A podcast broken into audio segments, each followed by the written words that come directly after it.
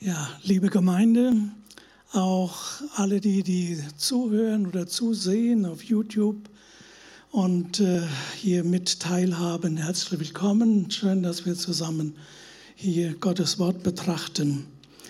Das, was wir heute uns anschauen wollen, das ist äh, gewaltig.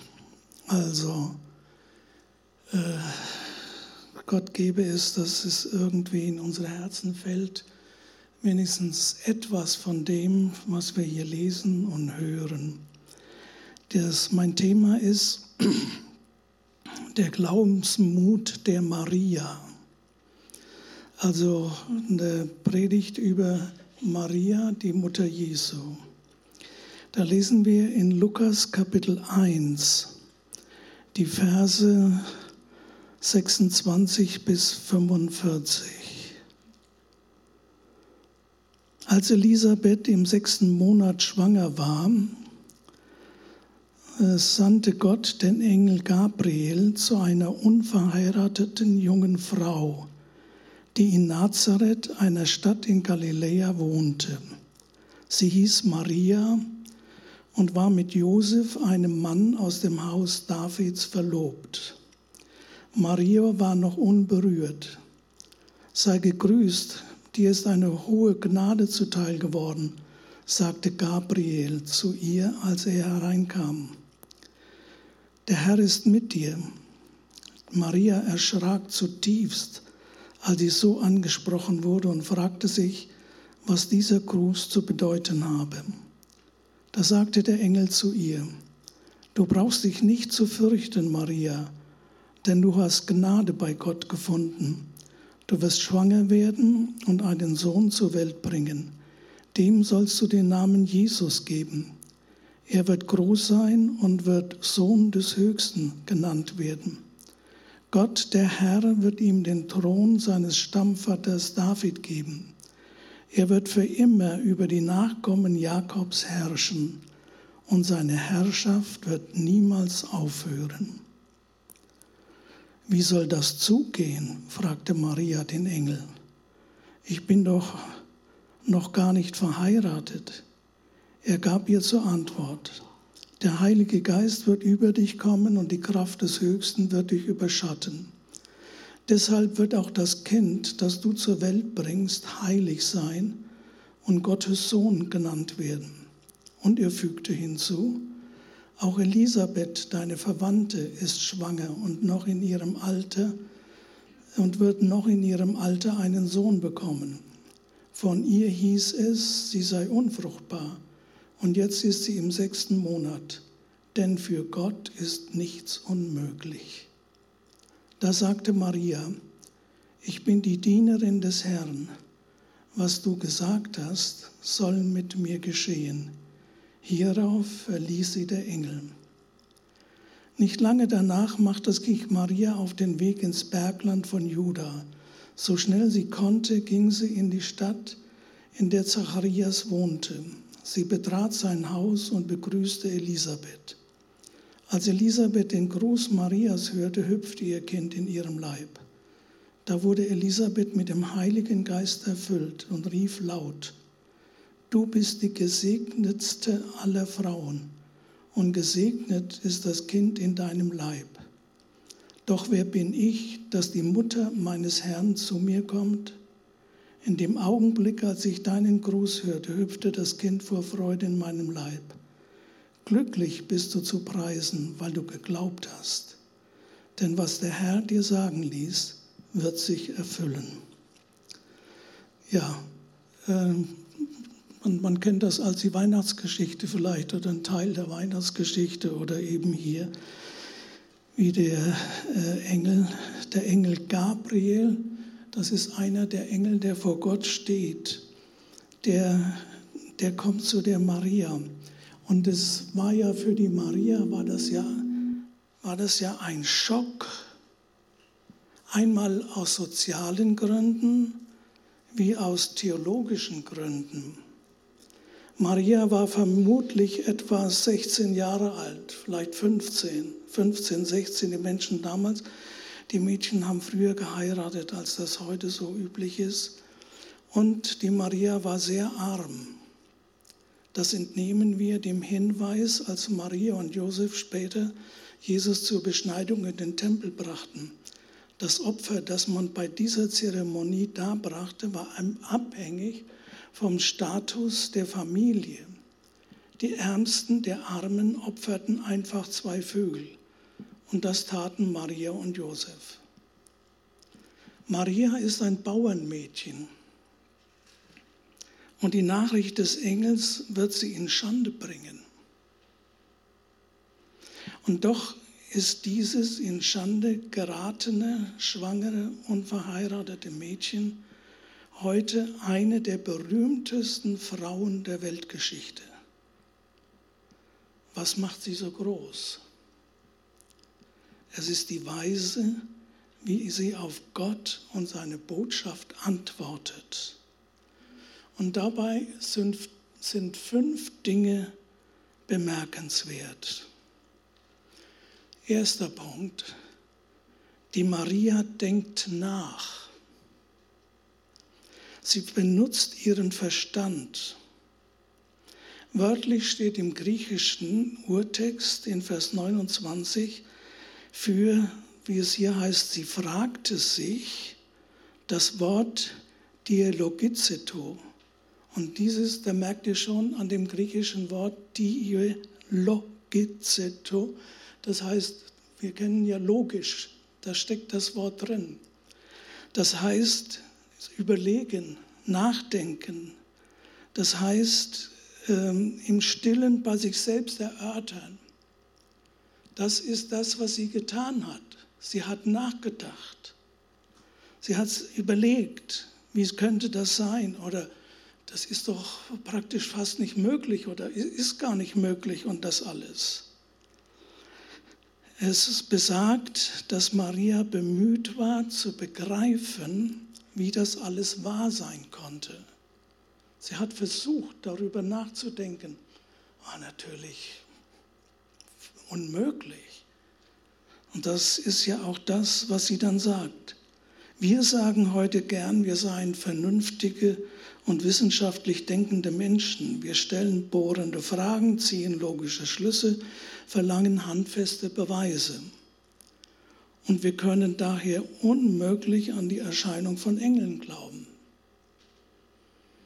Tja, das sagen wir so, aber Gott sieht das anders. Und Gott begegnet Menschen und der Maria hier äh, mit Engeln und mit einem Engel und dem Engel, der höchstpersönlich der Name noch genannt wird, dieses Engels, der vor Gott steht, der erscheint der Maria.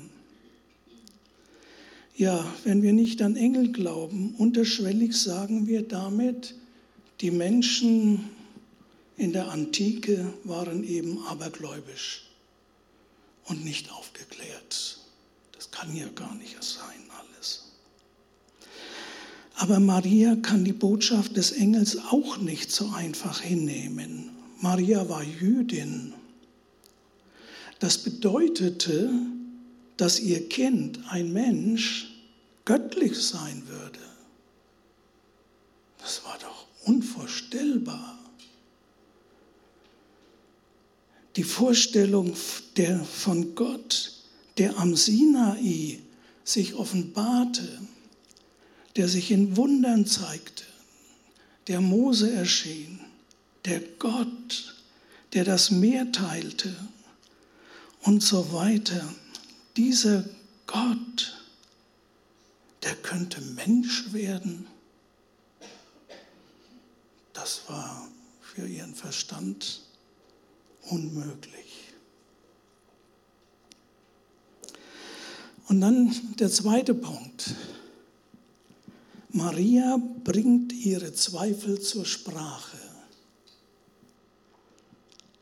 Dass man, dass man oft in, in, auf dem Weg der Nachfolge Zweifel hat oder über, auch über Gottes Wort nachdenkt und sagt, das kann doch nicht sein und wie ist denn das zu verstehen und ich begreife das nicht und so weiter. Und das sind mir alle spanische Dörfer. Das, das ist ja normal. Aber das jetzt auch ausdrücken und das auch sagen, Die Maria, sie fragt den Engel, wie kann ich ein Kind bekommen? Ich bin doch nur Jungfrau. Sie bringt einen Einwand vor, den jeder vernünftige Mensch machen würde. Wie kann ich ein Kind ohne Sex bekommen? Sie bringt ihre Zweifel offen zum Ausdruck. Und das gegenüber einem Engel. Der unterhält sich. Sie unterhält sich mit dem Engel. Darin zeigt sich die Bereitschaft, ihre Unsicherheiten und Fragen ehrlich auszusprechen. Marias Frage an den Engel erbittet aufrichtig Information und lässt die Möglichkeit offen, dass eine befriedigende Antwort sie dazu bringen kann, ihre Sichtweise zu ändern.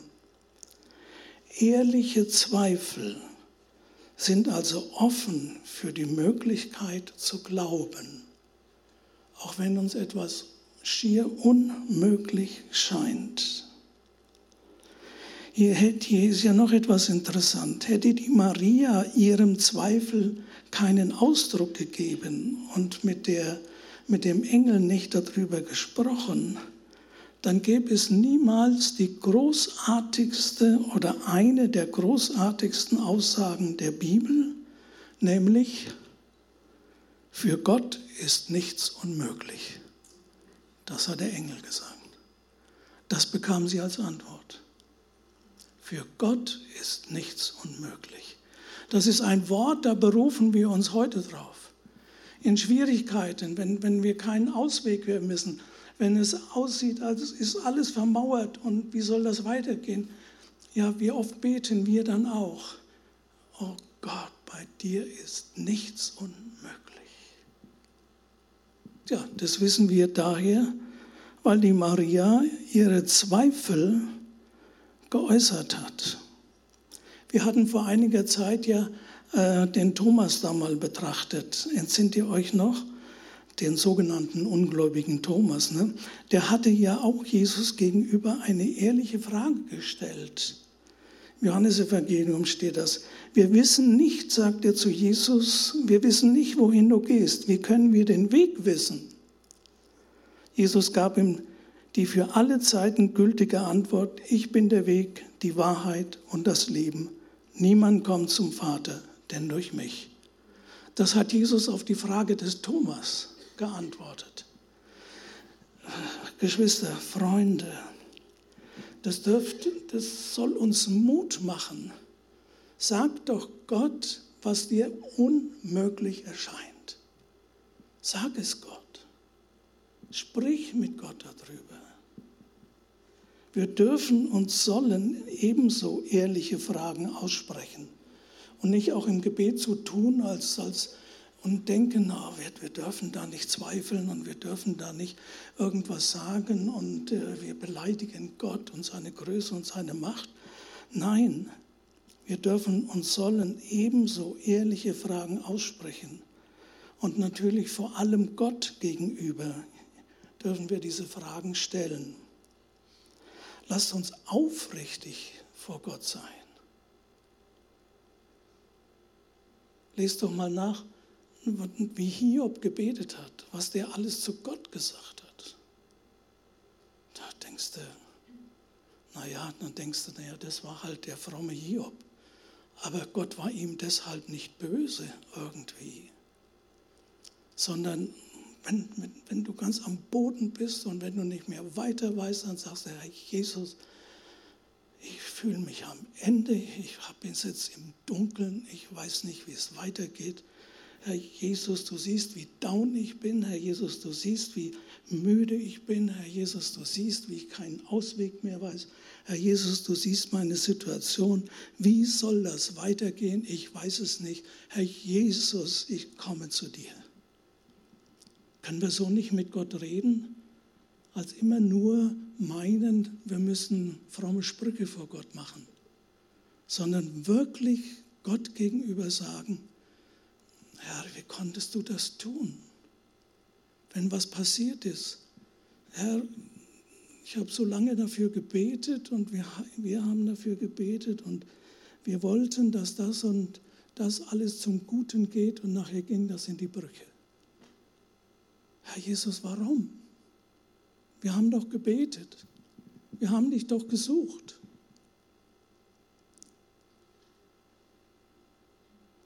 Hab doch den Mut, das so zu beten. Was Fakten sind, sind Fakten. Die Maria, die war unberührt. Sie konnte kein Kind kriegen. Und das drückt sie dem Engel gegenüber aus. Sie sagt, wie soll denn das gehen?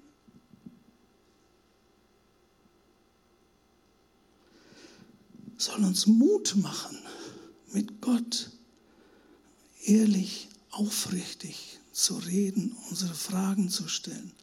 Wir sind dann nicht respektlos Gott gegenüber, wenn wir Gott alles sagen, was wir denken. Liebe Geschwister, Gott weiß das ja sowieso. Der weiß doch, was wir denken. Deswegen, dann sprichst doch auch aus. Sei ehrlich, wahrhaftig vor Gott. Und eins ist gewiss, Gott wird auf ehrliche Fragen antworten oder wenn du keine Stimme vom Himmel hörst, dann wird er irgendwie reagieren, dass du merkst, Gott hat geantwortet. Gott weiß einen Weg. Gott kennt einen Weg in der Wüste. Gott weiß einen Weg auf dem Meer. Wenn wir nicht ein- und auswissen, er ist immer noch der Herr. Und das ist so. Freunde, Geschwister, das ist so. Sollen wir doch so Gott zu Gott kommen. Und dann der dritte Punkt. Maria überlässt sich ganz Gott. Für Gott ist nichts unmöglich. Das ist natürlich ein starkes Argument. Ihr geht vielleicht durch den Kopf, wenn es einen Gott gibt, der die Welt erschuf, der sein Volk Israel aus der Gefangenschaft des Ägypten befreitet und jahrhundertelang beschützte, warum sollte er dies nicht vollbringen? Das leuchtete ihr ein. Also sagt Maria, ich will mich dem Herrn ganz zur Verfügung stellen. Alles soll so geschehen, wie du gesagt hast. Oder wie Luther übersetzt, siehe, ich bin des Herrn Magd, mir geschehe, wie du gesagt hast. Also sie gibt ihre Einwilligung, dass Gott an ihr etwas tut, was noch nie bei einem Menschen geschehen ist, wo nirgends irgendein Vorbild ist wir könnten uns ja immer auf irgendwelche Geschichten im Alten Testament berufen und sagen, Herr, damals hast du doch das und das getan. Oder ja, irgendwie. Aber das, was Maria da hier tat, sich Gott so zur Verfügung stellen, das ist noch nie einem Menschen passiert. Da merken wir, welch einen großen Glauben, welch ein Vertrauen die Maria zu Gott hat. Manchmal denken wir als Menschen über die Nachfolge Jesu, muss ich wirklich alles aufgeben? Muss ich beten? Muss ich ständig beten? Ja, wenn du gläubig bist, wirst du sehr häufig beten und dann musst du das nicht, sondern du wirst das mit Begeisterung tun. Gott zu suchen, zu beten. Muss ich auf Sex vor der Ehe verzichten? muss ich meine Verhaltensweisen ändern, mich mit anderen Freunden umgeben. Merke ich, dass das, das Umfeld, in dem ich lebe, die Freunde, die ich habe, dass die nicht gut für mich sind. Ja, muss ich da, da muss ich vielleicht wirklich etwas tun? Muss ich meine Ansichten ändern? Solche Fragen haben schon ihre Berechtigung. Denn man muss sich schon überlegen, was es kosten wird, Christ zu werden. Jesus selbst empfiehlt uns, die Kosten zu überschlagen, wenn es um die Nachfolge geht. Manche ist bereit, das eine oder andere aufzugeben und zu sagen, na ja, gut, das kann ich ja machen und das, darauf kann ich ja verzichten, das ist ja kein großes Problem. Aber er will selbst entscheiden, und das Steuer seines Lebens in der Hand halten. Und das ist nicht das, was Gott erwartet. Wir brauchen nicht Gott als Berater und wir entscheiden dann, was gut und richtig ist, sondern der, die Maria lieferte sich ganz Gott aus. Total.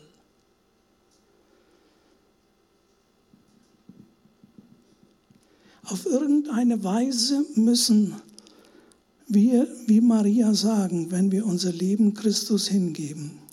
Ich weiß nicht, wie du mich führen wirst, aber ich will dir folgen. Ich weiß nicht, was kommen wird, dennoch will ich deinen Willen tun. Das ist Bekehrung. Das ist Hinwendung zu Gott.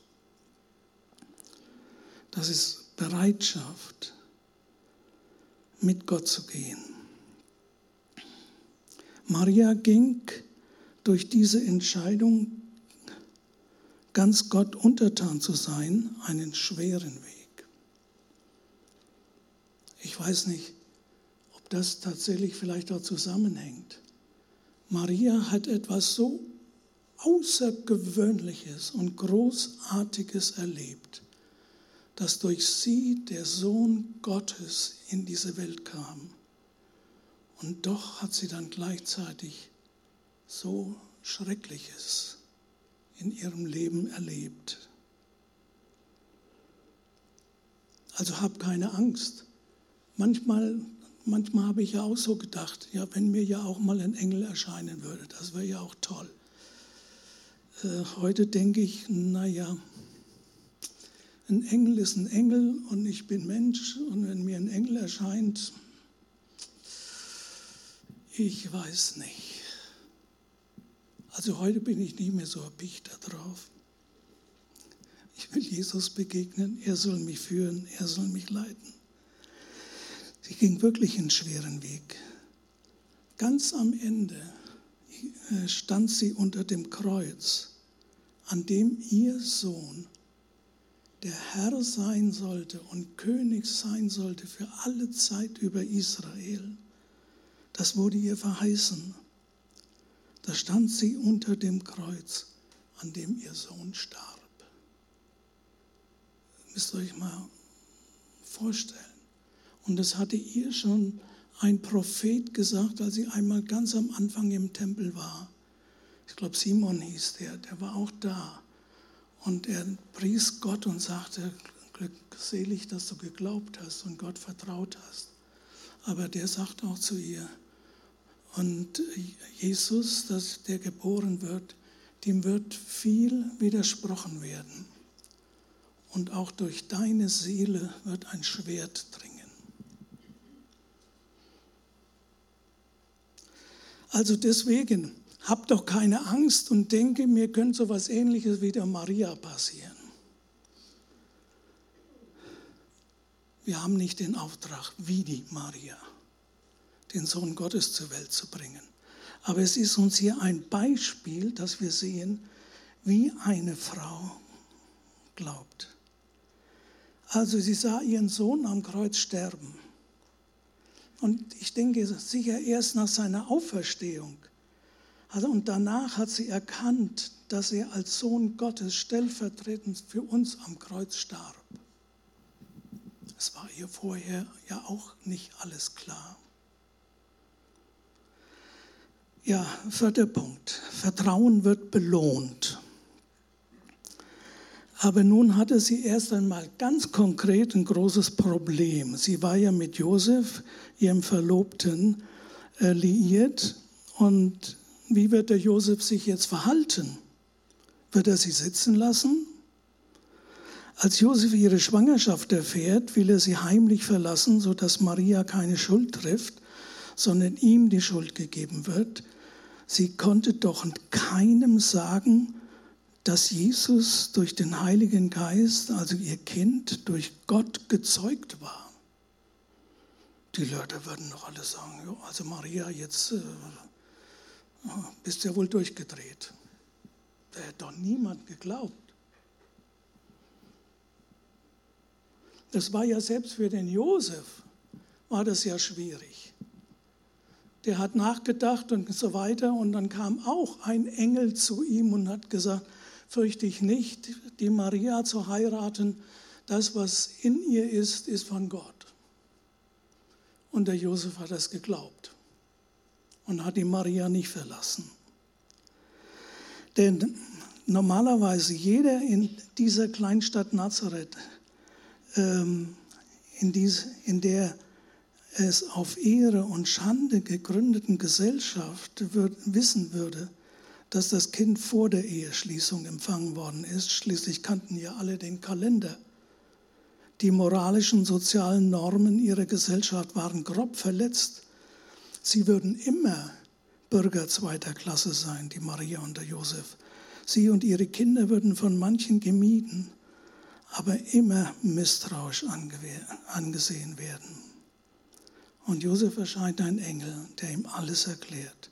Und Josef glaubt und bleibt Maria treu. Josef hat, Gott hat mit Josef alles zum Guten gewendet. Marias Vertrauen auf Gott wurde belohnt. Und ihr wisst ja dann auch, wie die Geschichte weitergeht. Direkt danach erlässt der Kaiser Augustus einen Erlass, dass jeder äh, zu seinem Erbteil, Erbteil zurück muss, damit er gezählt wird. Und dann machte sich der Josef und die Maria äh, auf und gingen nach Bethlehem, weil der Josef aus Bethlehem stammte. Da waren sie weg von Nazareth. Dann wurde dort Jesus in Bethlehem geboren, dann waren sie auch weg von Nazareth. Da war keiner da, der sagen kann, da große Reden machen. Da hat Gott alles so gemacht, wenn man das mal aus diesem Blickwinkel sieht. Dann lebten sie etwa zwei Jahre in Bethlehem, denn das kann man daraus entnehmen, weil ja dann äh, die Weisen kamen und so weiter und dann der Herodes doch alle Kinder, die zwei Jahre und jünger waren, in Bethlehem töten ließ. Aber da hat wieder ein Engel zu äh, Josef gesagt, mach dich auf und fliehe von hier und geh nach Ägypten. Und dann hat er seine Maria genommen und da sind die nach Ägypten gegangen, nicht nach Nazareth. Die waren also jahrelang von Nazareth weg. Und als sie dann nachher irgendwann wieder nach Nazareth zurückkamen, ich denke, da, da war das selbstverständlich, die waren verheiratet und fertig. Also dieses ganze Problem, das hat Gott so geregelt, dass es da in Nazareth kein Gerede über sie gab. Gott hat alles zum Guten gewendet. Ja, und dann noch der letzte Punkt. Maria besucht ihre Verwandte Elisabeth. Ähm, dieser Besuch muss Maria sehr geholfen hat, haben. Er hat sie sicherlich ermutigt. Sie konnte ihre Situation mit neuen Augen sehen. Also da ging die Maria direkt, nachdem sie praktisch schwanger geworden ist, ging sie zu Elisabeth. Und ähm, dann, sobald die Elisabeth aufhört zu reden, bricht Maria in einen großen Lobgesang aus, das sogenannte Magnifikat. Das heißt, das beginnt dann so, da sagt, also ähm, die Elisabeth sagt zum Schluss zur Maria, glückselig bist du zu preisen, weil du geglaubt hast. Denn was der Herr dir sagen ließ, wird sich erfüllen. Und dann preist Maria den Herrn und sagt, von ganzem Herzen preise ich den Herrn. Und mein Geist jubelt vor Freude über Gott, meinem Retter denn er hat mich, seine Dienerin, gnädig angesehen, eine geringe und unbedeutende Frau. Ja, man wird mich glücklich preisen, jetzt und in allen kommenden Generationen. Also der Geist Gottes spricht da durch sie und benutzt sie. Sie fängt also, Maria fängt an, Gott zu loben, ihn aus ganzem Herzen anzubeten. Die Verkündigung des Engels ist kein Widerspruch zum biblischen Glauben. Sie ist vielmehr Erfüllung. Israel hatte immer auf den Messias gewartet und jetzt sollte sich das erfüllen, sollte das Realität werden. Und das hat sie in dem Besuch mit der Elisabeth, wurde ihr das wohl so richtig deutlich. Und deswegen preist sie dann den Herrn und hat so diese Einsichten alle, was ja, wozu sie berufen ist mit Jesus. Und da sehen wir einen wichtigen Punkt. Was wir als Gläubige auch brauchen und unbedingt brauchen, ist Gemeinschaft. Wir müssen Menschen haben, mit denen wir uns über den Glauben austauschen können. Maria versteht anscheinend gar nicht, was mit ihr vor sich geht, bis eine Glaubensschwester, die sie besucht, mit ihr redet und betet. Ja, wie Maria müssen auch wir intensiv nachdenken, offenherzig zweifeln und uns schließlich Gott überlassen. Aber es reicht nicht aus, dies schlicht als einsames Individuum zu tun, ohne vertraute Freunde, die uns begleiten. Geschwister, das ist ganz wichtig. Das, das wird mir aus dieser Geschichte hier so deutlich. Wo preist die Maria den Herrn? Als sie bei ihrer Verwandten zu Besuch ist. Als es mit der Elisabeth, die auch eine gläubige Frau war. Und die Elisabeth, die gebar ja dann Johannes den Täufer. Das war eine tiefgläubige Frau mit dem Zacharias. Der Zacharias war ja ein bisschen ungläubig und als ihm das angekündigt wurde, dass seine Frau, die schon alt war, ein Kind haben sollte, dann hat er das ja auch nicht geglaubt und dann konnte er nicht mehr sprechen. Das können wir da irgendwo lesen, in, ich glaube, Matthäus steht das oder wo. Das heißt also, die, die konnte sich mit dem Zacharias nicht unterhalten, aber die konnte sich mit Elisabeth unterhalten. Und da sprach sie mit ihr und redete und, und dann überdachten sie das alles, was das sein könnte, dass Gott so etwas tut. Deswegen, wir brauchen das auch.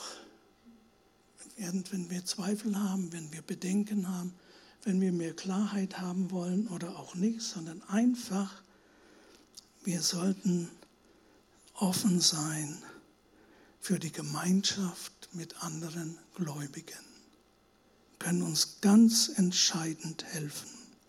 Und auch wir können anderen damit ganz entscheidend helfen. Manche haben das ja nicht gern, wenn andere mitkriegen, was wir zu kämpfen haben. Oder sie reden darüber allenfalls im Nachhinein, wenn man in der Vergangenheitsform berichten kann. Das war eine schwere Zeit. Aber letzten Endes schaffen wir es nicht ohne Gemeinschaft. Das sehen wir auch hier an der Maria. Also lasst uns diese Punkte, äh, lasst uns die irgendwie zu Herzen gehen. Maria denkt nach. Sie denkt logisch nach. Sie kommt zu Zweifeln und sie bringt ihre Zweifel zur Sprache. Maria überlässt sich ganz Gott. Ihr Vertrauen wird belohnt. Und Maria besucht ihre Verwandte Elisabeth. Maria war ein Niemand, der größer wurde als irgendjemand sonst. Einfach, weil Gott sie besuchte, ihre Bereitschaft zu etwas stier Unmögliches erwartete und Maria ihr Ja und die demütigste Antwort gab, die man sich vorstellen kann. Ich bin des Herrn Magd, wie geschehe, wie du gesagt hast. Und noch einmal, sie dachte nach, also denk auch du nach über den Glauben, über die Nachfolge, über den Weg, über Jesus. Fang an nachzudenken. Maria dachte nach, sie äußerte Zweifel die ihr kamen. Sie sprach darüber, vor allen Dingen mit Gott. Sie überließ sich Gott und sie suchte Gemeinschaft. Und das können wir auch. Sie sollte uns wirklich ein Vorbild sein. Wollen wir aufstehen, wollen wir beten.